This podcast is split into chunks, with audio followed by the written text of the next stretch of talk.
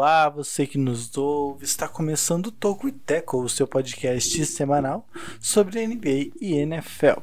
Seja muito bem-vindo ao nosso 62º episódio, eu sou Rua Grins, estudante de jornalismo, e junto comigo está ele direto de... Por quem que eu começo, hein? Começa pelo Jonathan, direto de Cândido Godoy, nosso correspondente especial do interior do Rio Grande do Sul. Jonathan Bomba, como vai, querido? Virou o craque neto, foi? É... Cara, que interior é isso aí, interior é, é o R puxado e dane-se. Pode pá. Gírias do interior. É, mas agora, respondendo a sua pergunta, vou bem, espero que você também esteja. É, espero que a nossa audiência, nossa queridíssima audiência esteja bem. É, e é isso aí, cara. É, você que está ouvindo nosso podcast agora, adivinhe que horário nós estamos gravando. As opções são 8 da manhã, 3 da tarde e passada da meia-noite. Nem, nem faço ideia de qual que seja o horário que a gente esteja gravando, mas o nosso pique, ó, lá em cima. Uh, para quem acordou 7 e meia hoje, eu tô voando, digamos assim. E o Jonas também, né, com, pro, comprometendo, não, completando, complementando. Talvez comprometendo, dependendo do que ele vai falar agora. Mas diz aí, Jonas, como é que tá? Tudo certo? Cara, tudo certo, cara. Tudo muito bem, graças a Deus. E é isso aí, né, cara? Não importa a hora que a gente tá gravando, a gente tá gravando. Vou dar aqui o spoiler. 5 e meia da manhã, brinks, aqui eles vêm, rapaz. Aqui a gente é sincero na, na produção do conteúdo, mas não importa o horário, sempre com a, a nossa vontade, nosso ânimo lá em cima. E, não obstante, né, não satisfeito com isso, agora, cara ouvinte, eu te passo qual é é a ideia principal do Teco. A ideia do Teco é trazer os principais destaques do basquete e do futebol americano da terra da Texaco. Cara, sabe Texaco? Aquela Texas Company, aquela empresa de ramo petrolífico lá dos Estados Unidos, embora fundada no Texas, sediada na Califórnia. Fica aí, né, a dica, se você tem um Texaco na sua cidade, um posto Texaco na sua cidade, você é privilegiado sim, tá? Só isso que eu posso dizer. E você pode acompanhar a gente lá no Medium, no medium.com.br Tokiteco. Também estamos no Twitter e no Instagram, no arroba como sempre. E temos, é óbvio, a nossa newsletter semanal toda sexta-feira às 9 horas da manhã. Entra um resumão, um apanhado geral sobre as principais notícias da NBA e da NFL no seu e-mail. Para assinar é bem fácil, é tocoiteco.substack.com. Você coloca o seu e-mail e automaticamente já entra na nossa lista de, de envios. E daí, a partir dessa sexta-feira, já, se a inscrição for a tempo, você já vai estar bem informado sobre o que melhor, o que melhor não, o que de mais importante rolou nos dois mundos. E também, claro, nós temos o nosso formulário, é, vai estar no link dessa descrição, no link da Vamos de novo. Vai estar. o link estará na descrição desse podcast aqui, né? Você pode procurar aí embaixo. Vai estar lá bonitinho o link do nosso formulário. E ele também estará, e já está, na verdade, na bio do Twitter e no Instagram. É só chegar lá, você vai abrir, vai, vai entrar no nosso Linktree. E daí você procura. Se eu não me engano, é até a primeira primeiro item que aparece no Linktree é o formulário. Então é só clicar ali e responder nossas perguntas. Por que isso? Porque o Tokiteco é o nosso projeto experimental, é o nosso TCC. Então, você contribuindo nas nossas pesquisas, a gente fica muito grato e nos facilita muito a vida de quem quer se formar em jornalismo o mais, não sei se mais rápido possível, mas da melhor maneira possível, digamos assim. E esse podcast você está ouvindo em algum agregador de podcast, presumo, ou no Anchor, né, que não é exatamente um agregador, mas ele também está disponível no Spotify, na Apple Podcasts, no Stitcher, no Google Podcast e nas demais plataformas de streaming de podcast. E quais são os destaques dessa semana, Jonathan? teremos nossa tradicional. é, antes das prévias, né? Eu ia começar pelas prévias já, olha só, não, não tô tão bem assim. Vamos falar sobre os principais jogos, né? Os que mais se destacaram na semana 9, né? O recap da semana 9, o que de melhor aconteceu e já prevendo os principais duelos da semana 10. Temos bons jogos, já adiantando aqui, jogos interessantes dentro de suas divisões que podem interferir no rumo agora, né, na reta final da, da temporada. E claro, a no- grande notícia da semana, né, do dia, a NFL aprovou então a expansão dos playoffs nessa temporada, caso acontecer, algumas referências do Covid, a gente vai explicar melhor durante esse podcast o que precisa acontecer, mas a expansão dos playoffs então de 14 para 16 times.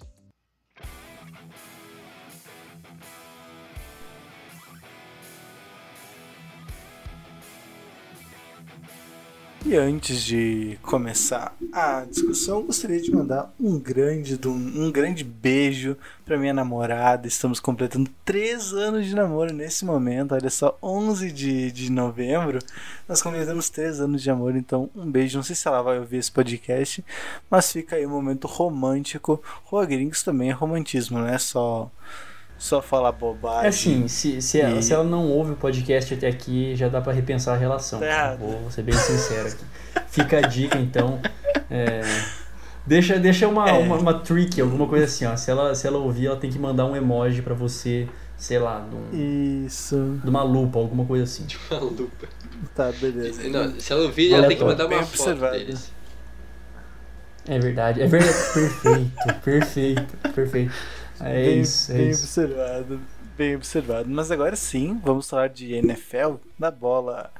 Eu sempre tento falar bola rolando, mas não é exatamente rolando, da bola em jogo, bola em disputa, e a gente começa falando de Buffalo Bills e Seattle Seahawks, uma vitória acachapante do time de, de Buffalo, de maneira até surpreendente. É, a maneira com que o- os Bills dominaram o jogo aéreo foi absurdo, né?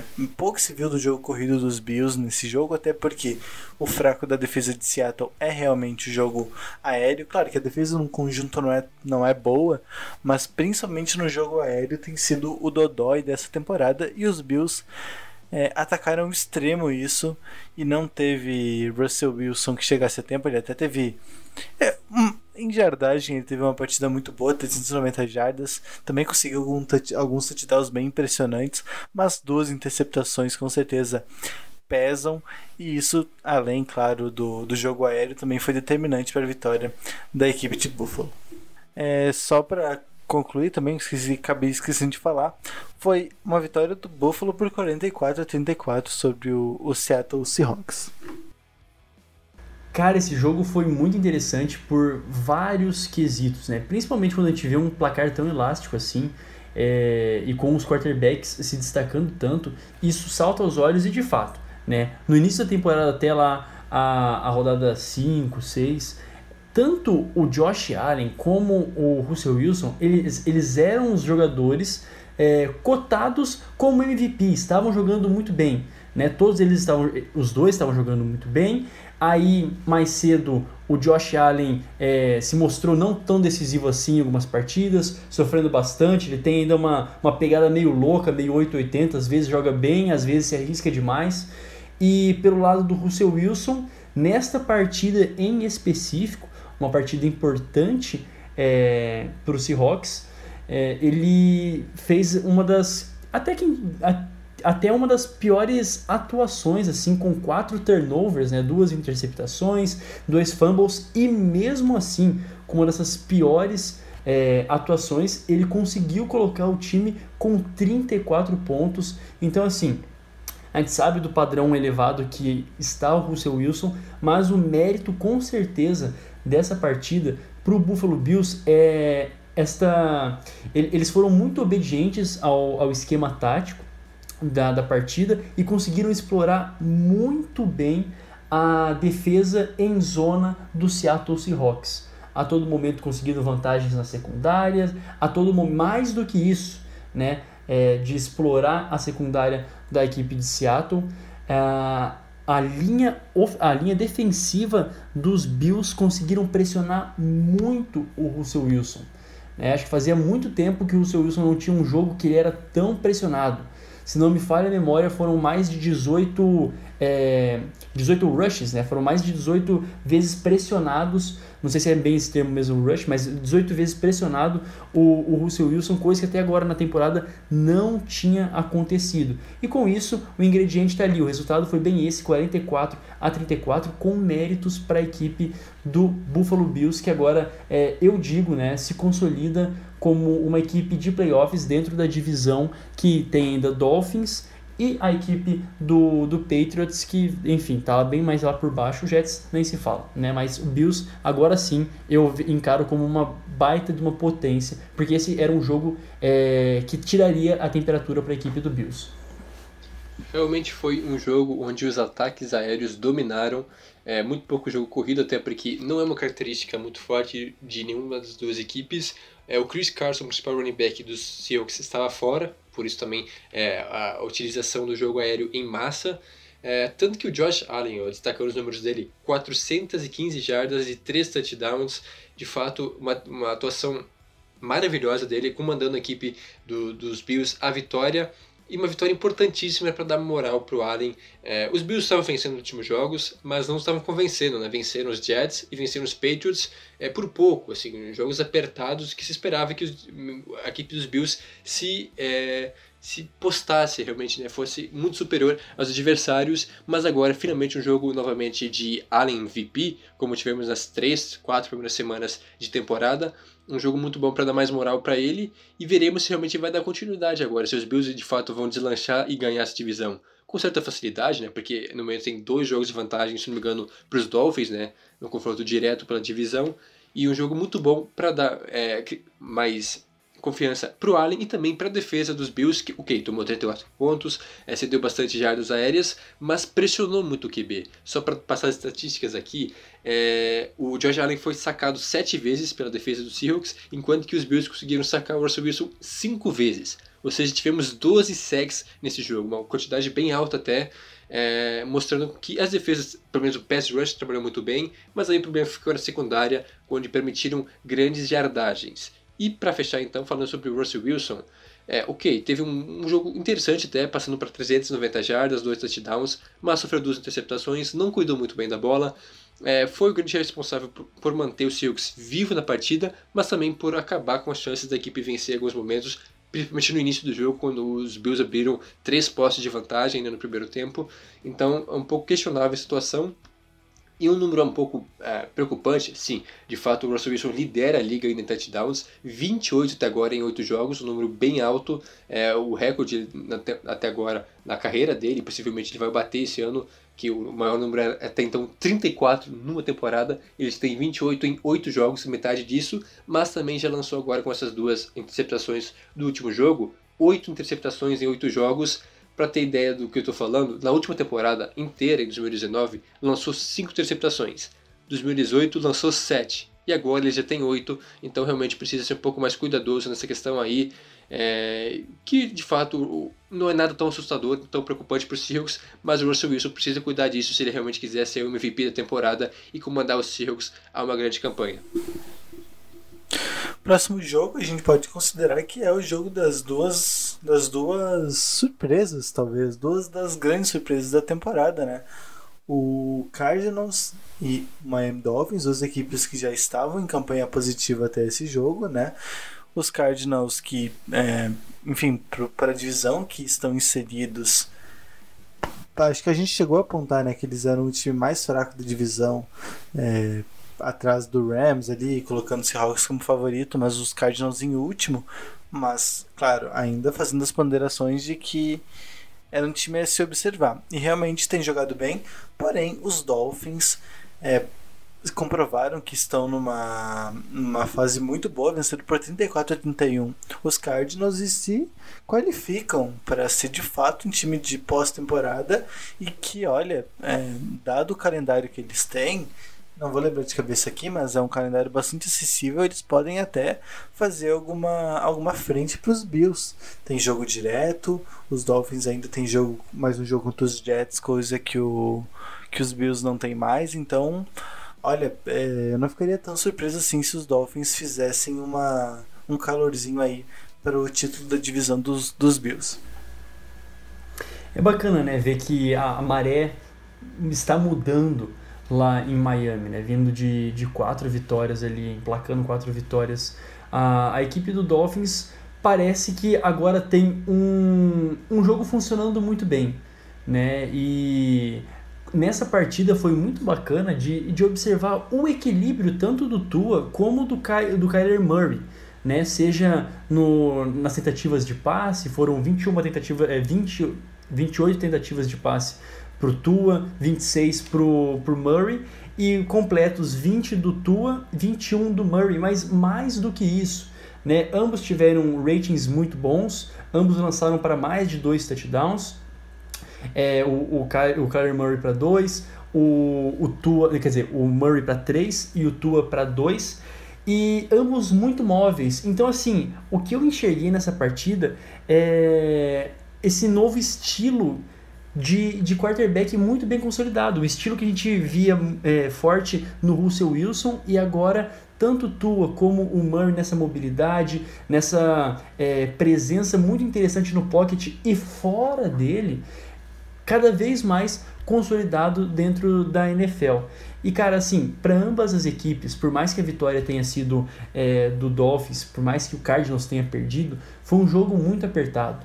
Né? É, desde o início teve uma troca ali do, do Dolphins é, pontuando, depois o Cardinals, depois o Dolphins, depois o Cardinals, até que no momento ele teve a quebra, e por questão de um field goal, né? O, o Cardinals não conseguiu empatar essa partida, então extremamente equilibrado, e até nisso as equipes elas estão iguais nas campanhas, mas novamente, para o Dolphins, bem mais uma uma crescente e uma esperança forte dentro dessa divisão. Do lado do Cardinals, ainda tem que render um pouco mais para conseguir uma boa colocação dentro da NFC Oeste.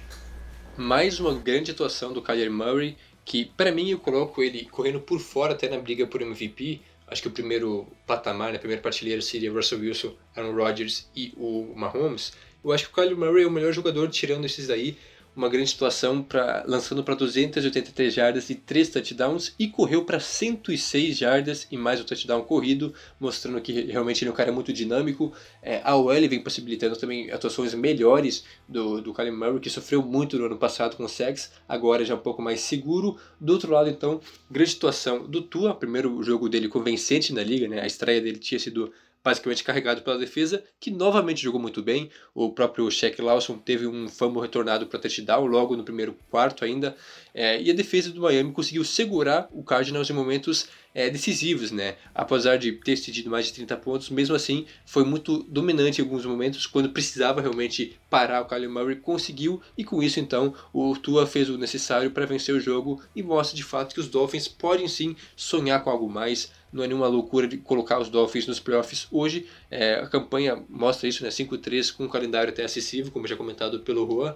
Eu imagino que de fato os Dolphins estão muito na briga por playoffs e até mesmo pela divisão, dependendo das, das oscilações dos, dos Bills. Eu acho que Miami pode sim é, chegar lá. E fechando, né, rapidão, a, a defesa do, do, do Dolphins ela é a quarta melhor em pontos sofridos, né? até agora com 20,1 pontos por jogo, e o ataque é o nono melhor da liga, né? com 27,8 pontos. Então isso é muito bacana, né? A equipe, ela de uma forma geral, ela tá muito coesa e também com é, os dois times, tanto de ataque como de defesa, jogando razoavelmente bem para um playoff. Só um adendo à fala do Jonas, era a melhor defesa em pontos cedidos até o último jogo. Com isso, então, agora caiu para quarto, antes do, de ter tomado esses 30 pontos né, dos, dos Cardinals, é, na verdade 31, era a melhor defesa em pontos so, é, sofridos. Isso, e o último jogo do nosso review, aí sim, se a gente está falando de jogos, jogos equilibrados é, e de surpresas, aí uma grande surpresa, mas não em um jogo equilibrado. New Orleans Saints passou o carro, passou o trator no Tampa Bay Buccaneers, que até então vinha jogando muito bem. A gente comentava da consistência defensiva, do Tom Brady fazendo as escolhas certas no ataque, é, com um grupo de recebedor muito bom que ele tem, mas é, indo conduzindo daquela maneira com o Tom Brady no ritmo dele que ele já vinha apresentando algumas temporadas de não ser nada absurdamente espetacular, mas de ser bastante consistente, e a defesa lida numa ajuda muito boa na, nas partidas. Não aconteceu, deu absolutamente tudo errado para a equipe de Tampa nesse jogo e os Saints é, dominaram na defesa, dominaram no ataque. É, o Camara teve uma partida muito boa e o jogo corrido é, dos Bucks simplesmente não funcionou e o Tom Brady foi muito, muito, muito pressionado, o que culminou aí numa acachapante vitória por 38 a 3 para a equipe de New Orleans. Jonas, me explica o que, que rolou nesse jogo, pelo amor de Deus. É, na verdade, não aconteceu o jogo corrido, né? Foram quatro tentativas, cara, quatro tentativas de corrida. Isso é o menor índice. É, é assim, ó, não existiu nenhuma partida na NFL com, com isso, né? A equipe, eu não sei, se for me perguntar assim, o que, que aconteceu? Te respondendo, sendo bem sincero mesmo, é, Juan, eu não faço ideia do que aconteceu. Não tem, muito, não tem muita explicação para pro total, para total anemia com que entrou a equipe do, do Tampa Bay. Era para ser um jogo no papel disputado, era para ser um jogo que o Tampa Bay talvez viesse com sangue no olho, já que perdeu o primeiro jogo lá na primeira semana para a equipe do Saints, e é um duelo de divisão, e o Tampa estava em primeiro até o momento na, na divisão, na NFC Sul, então era importante sim esse jogo, mas não aconteceu.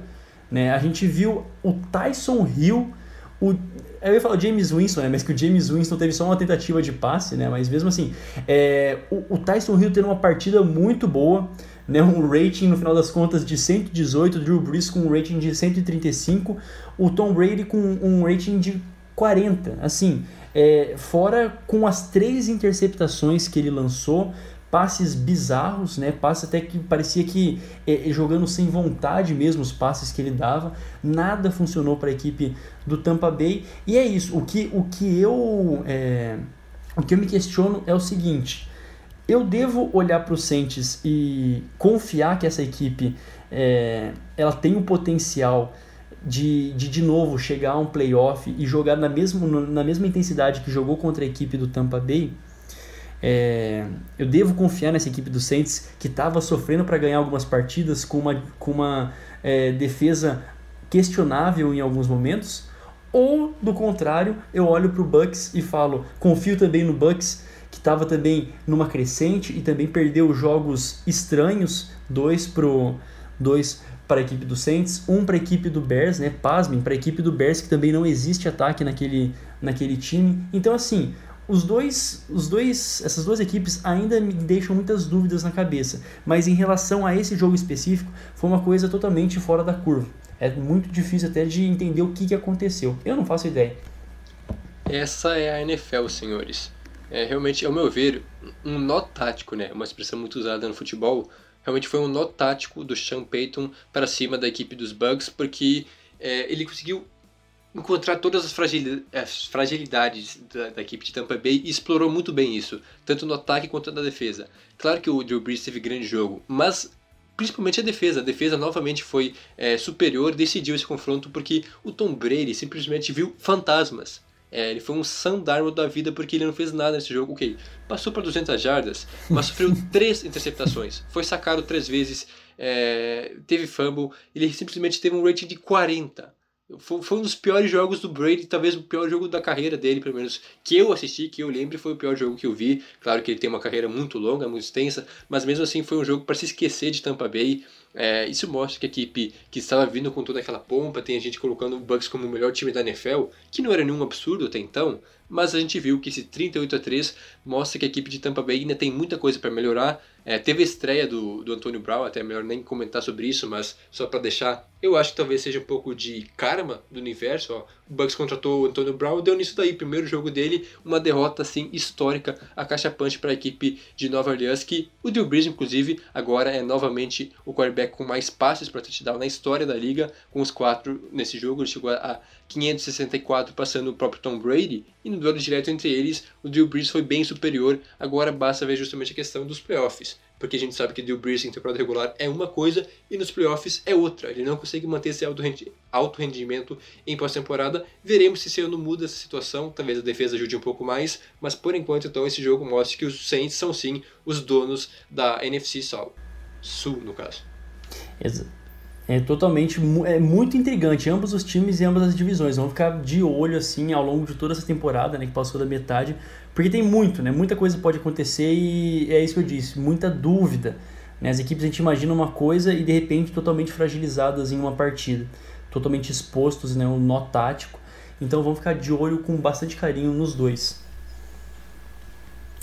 É isso, agora falando de preview, primeiro jogo que a gente vai analisar não, que a gente vai projetar Indianapolis Colts e Tennessee Titans, duas equipes da mesma divisão, portanto um clássico, um clássico de divisão é, das duas melhores equipes, inclusive da AFC Sul.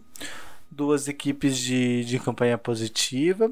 Os Colts que parecem até bastante consistentes do, do, do ponto de vista de resultado e até de atuação. Não tem são poucas atuações brilhantes, mas sempre conseguem os resultados. E por outro lado, os Titans, que é, já conseguiram, já tiveram vitórias bem bem estarrecedoras, digamos assim. Na última rodada venceu os Bears, que, claro, já não é mais aqueles Bears que a gente tinha exaltado, com sem, ser, se, tem, sem ter sido batido, mas por exemplo, duas, duas semanas atrás, os Titans perderam para Bengals, né? Que Aí sim, aí foi uma um resultado bastante surpreendente, mas não acho que seja nada de, de que, que vá abalar muito. Para mim, os Titans têm um pouco de superioridade pelo que já apresentaram até aqui. Mas sim, vai ser um jogo muito interessante. A, acho que vai estar tá bastante em aberto. E é questão de detalhes. São duas equipes que têm é, é, forças, principalmente no jogo corrido. Né? Tem, tem saído bem no jogo corrido. E vai depender muito, claro, tem outros outras nuances que vocês podem aproveitar, podem aproveitar para falar, mas acredito que o jogo corrido pode definir bastante coisa nesse nesse confronto. É, pode definir, né? Tanto como com o, Jonathan Taylor pelo lado do, do Colts, como também o Henry pelo lado é, do Titans. Mas assim, o que, o que eu olhava a princípio e o que eu me questionava muito, né? O Colts a gente colocava como uma equipe que tinha tudo para para até vencer com tranquilidade a divisão ou para mostrar um, um, um, time mais completo, coisa que não aconteceu e ao meu ver, principalmente pelo encaixe do Philip Rivers. Né? O Felipe Rivers ainda não teve uma, uma boa conexão no ataque, ainda não teve aquela química que a gente esperava com o Wilkins, com o Harris, até mesmo com o Nihal Hines, né? outro também com um nome bastante interessante. E do lado do Titans, era aquele negócio também que a gente estava colocando como mérito. Né? Uma equipe que está sabendo vencer jogos, que está sabendo concluir o seu, é, o seu, os seus finalmente, né? na hora que é para vencer, consegue ser bem competitiva e terminar é, a partida com vitória. Né? Tanto é 6-2 agora com a campanha do Colts, é, Colts 5-3 até o momento. Mas não nos iludamos. Né? Não nos iludamos que a equipe do Colts ainda é uma equipe é, com muitas peças importantes, ainda é uma equipe capaz e a divisão também está em aberto. Né? É, uma, é um duelo direto pela, pela liderança da, da AFC Sul. E, mas, ao meu ver, eu ainda coloco a equipe do Titans com essa, com essa vantagem sobre a equipe do Colts que ainda oscila ainda não encontrou a química perfeita no seu ataque, principalmente. E esse duelo basicamente pode. É, não vou decidir a divisão agora, já porque ainda vai ter outro duelo, né? São dois jogos. Esse é apenas o primeiro duelo direto entre Titans e Colts. Mas comentando brevemente sobre esse duelo, é, duas coisas que podem decidir e que devem decidir então essa partida.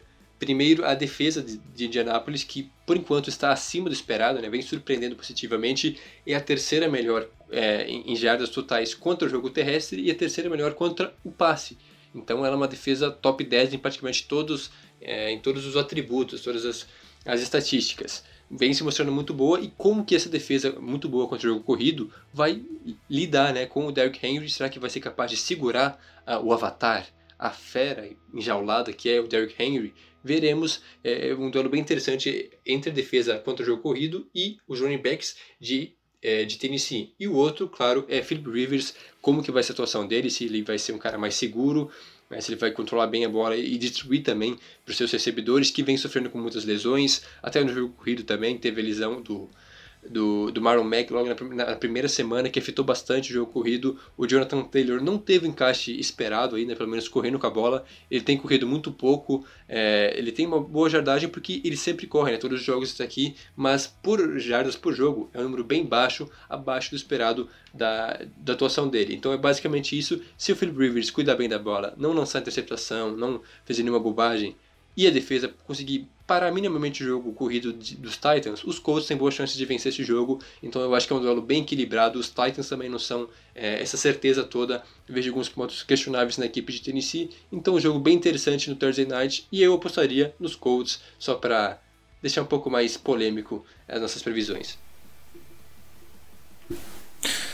Opa, é... próximo jogo, outro confronto de divisão. Na verdade, são três confrontos de divisão que a gente vai falar fazendo preview. Mas então, Seattle Seahawks e Los Angeles Rams, né? Os Seattle Seahawks que vai precisar prestar é, explicações a partir depois do que aconteceu contra os Bills.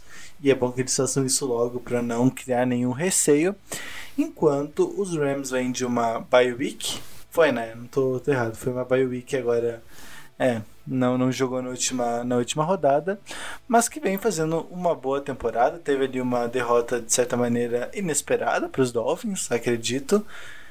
E agora também são, são duas equipes que precisam voltar a vencer para não correr muitos riscos de, de ficar fora dos playoffs. É, os Niners e os Cardinals, que são as equipes que complementam a divisão, parecem ter mais, é, como é que eu vou dizer, mais dúvidas em relação a chegar nos playoffs, enquanto essas outras duas equipes me parecem em melhores condições de fazer isso agora. Pois é, eu acho que a dúvida que você bem comentou, Juan, a dúvida e o que vai ter que prestar explicações, prestar contas à equipe do Seahawks em primeiro lugar é a defesa. Né?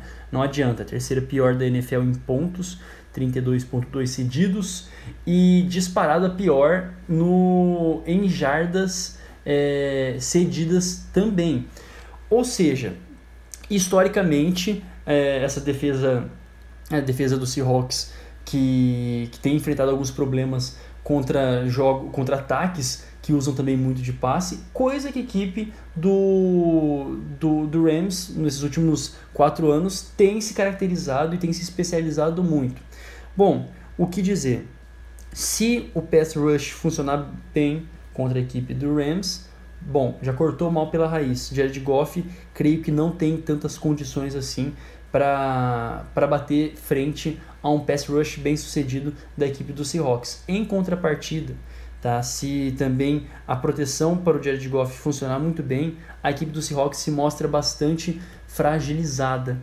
E ambas as equipes, né? o Rams está vindo de derrota, embora com a bye week, vindo de derrota, o Seattle Seahawks também vindo de derrota, e passando o parâmetro, quer dizer, passando ali o, o panorama geral para o nosso ouvinte, no momento na NFC Oeste, o Seahawks ainda é o primeiro com seis vitórias e duas derrotas, e após o Arizona ter perdido essa última, essa última partida, o Rams subiu para a segunda colocação novamente, né, com cinco vitórias e três derrotas, enquanto o Cardinals também tem cinco vitórias e três derrotas.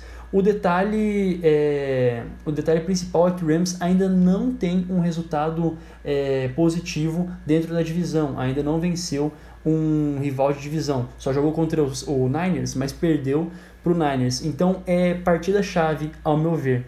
Né? Todas as partidas parecem que nessa divisão são partidas-chave, mas essa em específico, o primeiro duelo do, do Rams e do Seahawks acontecendo no SoFi Stadium, as duas equipes têm a obrigação de vencer e por isso tem tudo para ser um baita de um jogão.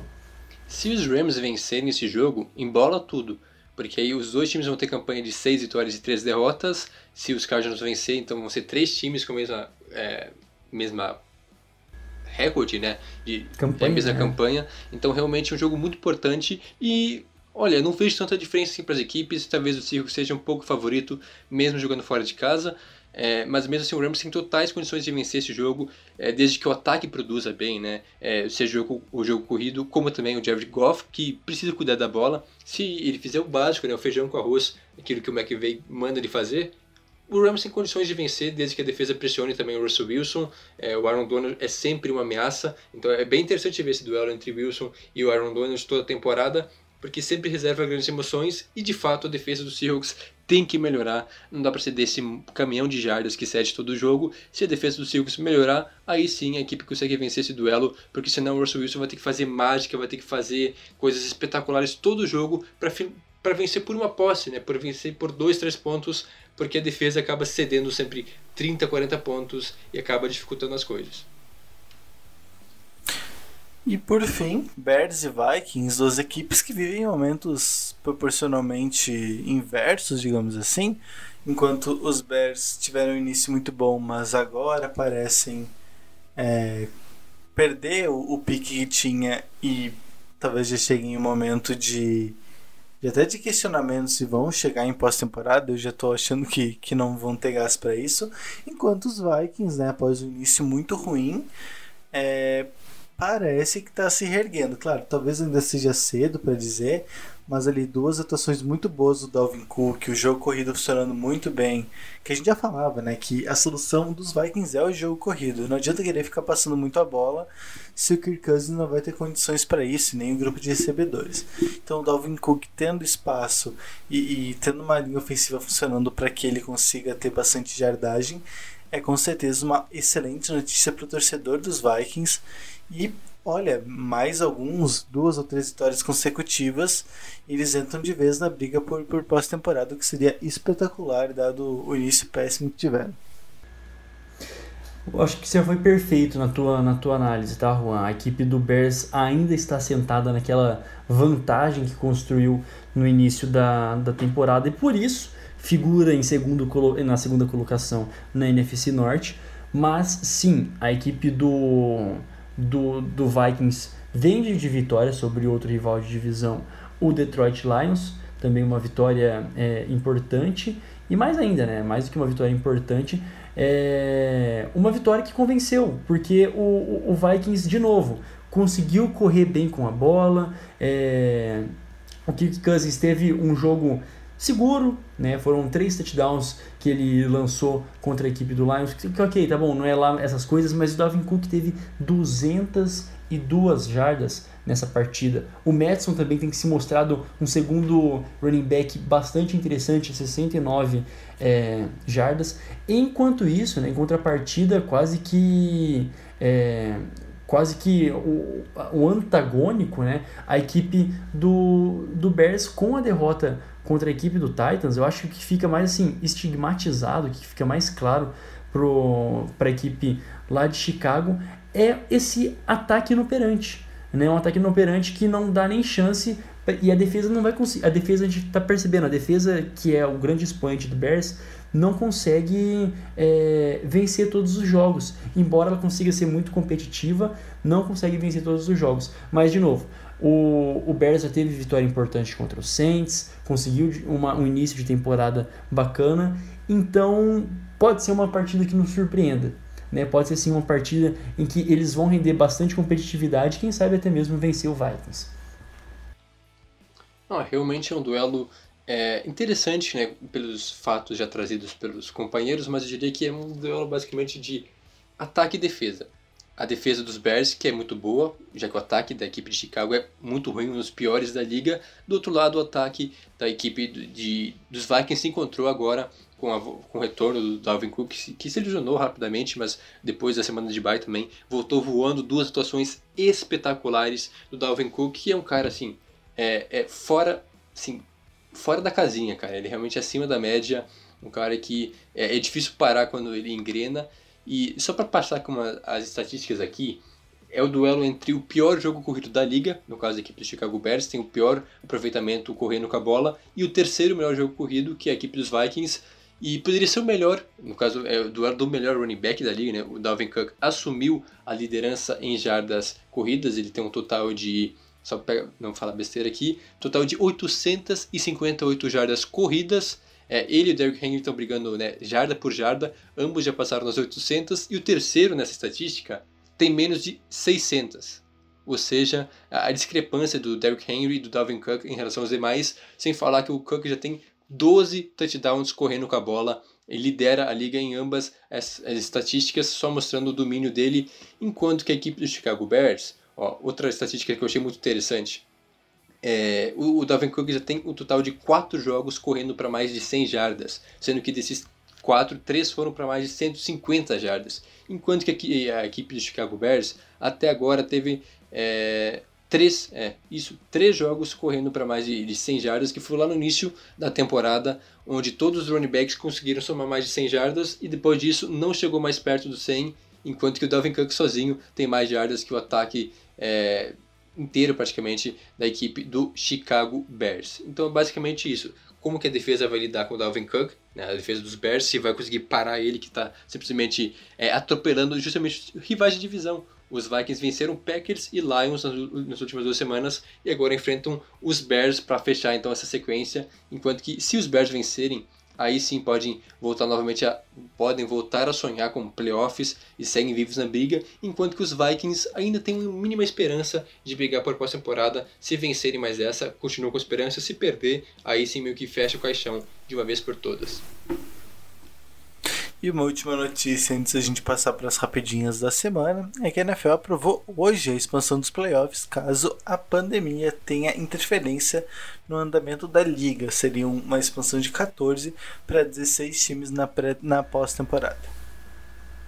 É, não tem muito o que falar, né? Uma medida de contingência, por assim dizer. Caso alguma, algum outro jogo seja afetado e não venha a acontecer, essa última semana a gente teve também é, outra notícia de mais 11 casos ali é, de Covid em, nos times da, da NFL, com não só entre jogadores, né, mas também o pessoal que trabalha, enfim. Ou seja, continua acontecendo, né, a pandemia ainda está aí. E caso se mantenha, caso algo mais, é, mais drástico, como o cancelamento de uma partida for necessário, teve então esse plano de contingência aprovado pelo Roger Goodell.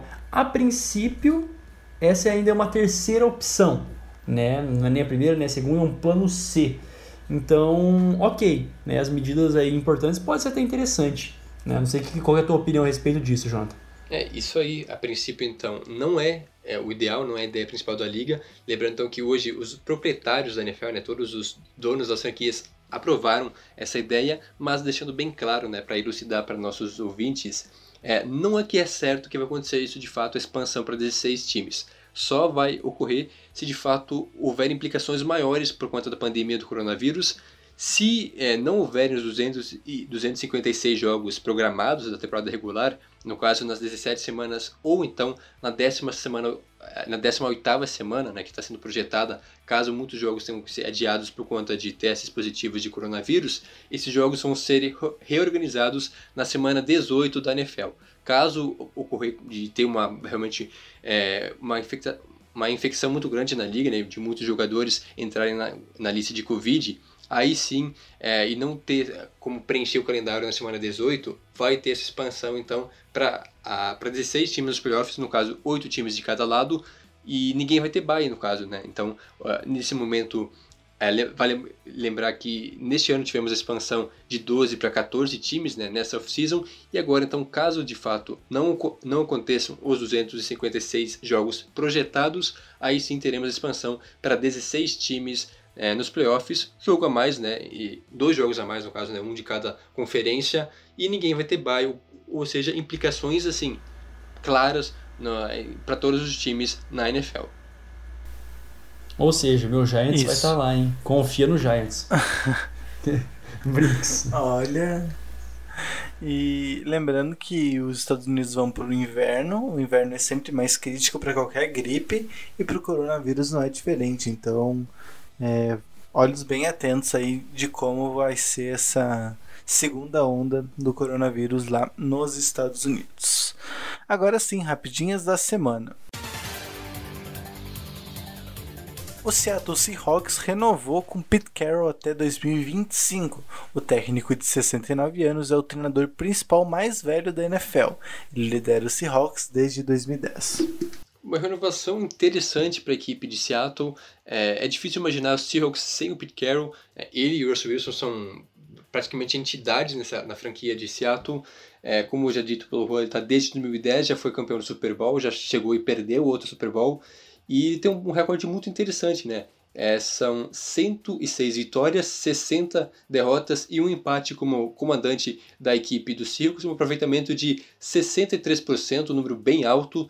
Então, de fato, uma renovação. Ele que já tinha contrato até, tinha contrato até 2021, agora os Seahawks renovam por mais quatro temporadas até 2025. Então, o Pete Carroll, mascador de chicletes, na sideline da equipe dos Seahawks. O Pittsburgh Steelers colocou o quarterback Ben Roethlisberger na lista de Covid-19. Jalen Samuels, Gerald Hawkins e Vince Williams também foram adicionados à reserva. Muito bem, isso a princípio aconteceu é, porque o Vance Donald, né, o McDonald, Vance McDonald, Tyrande da equipe também foi diagnosticado com Covid e aí eles rastrearam quem foram os outros contatos mais próximos, né, e todos esses que você citou, é, Juan, é, colocaram ali nessa lista de observação. Vale lembrar a seguinte coisa, o Big Ben ainda não foi confirmado, né? Ele fez o teste e tem que ficar esses cinco dias de isolamento. Caso o teste dê negativo, a equipe, do, a equipe do, dos Steelers pode sim contar com o Big Ben na partida neste final de semana contra a equipe do Cincinnati Bengals, outro duelo de divisão. Então, é, só para inteirar, só para completar, Big Ben, além desta de estar na lista do Covid, né, da, dos testes, ele também estava reclamando de algumas dores no, no joelho após uma pancada na última partida. Isso também nada preocupante. Né? A gente sabe que o, o, menino já não é menino novo, né? já está aí alguns anos na, na NFL, mas também tratando nada muito mais grave para os torcedores lá da Pensilvânia. Com toda certeza, é, esperamos, né, na verdade, que nenhum deles tenha contraído a Covid e possam voltar a jogar normalmente ainda nesse final de semana. O Tokuiteco vai ficando por aqui. Não esqueça de seguir a gente lá no Twitter e no Instagram com arroba Tokuiteco de acompanhar o nosso site medium.com.br tocoiteco e de assinar a nossa newsletter tocoiteco.substack.com. Ouça também o nosso podcast semanal sobre a NBA, que a gente está fazendo lá as análises dos prospectos do draft da semana que vem. E também, claro, siga os nossos perfis pessoais, o meu é arroba no Twitter e no Instagram. E o seu, Jonas? Jonas Faria no Instagram, Jonas Faria Underline lá no Twitter. Jonathan, você sabe o que eu quero já, né? Manda aí. Arroba Jonathan Momba. É só isso mesmo? Só isso mesmo, cara. Tempo. Tá bom então, tranquilo. Não uhum. quer se expor, tranquilo. É, muito obrigado a quem nos acompanhou até aqui. A gente volta na próxima semana com mais um episódio do Toco e Tackle NFL. Tchau, tchau.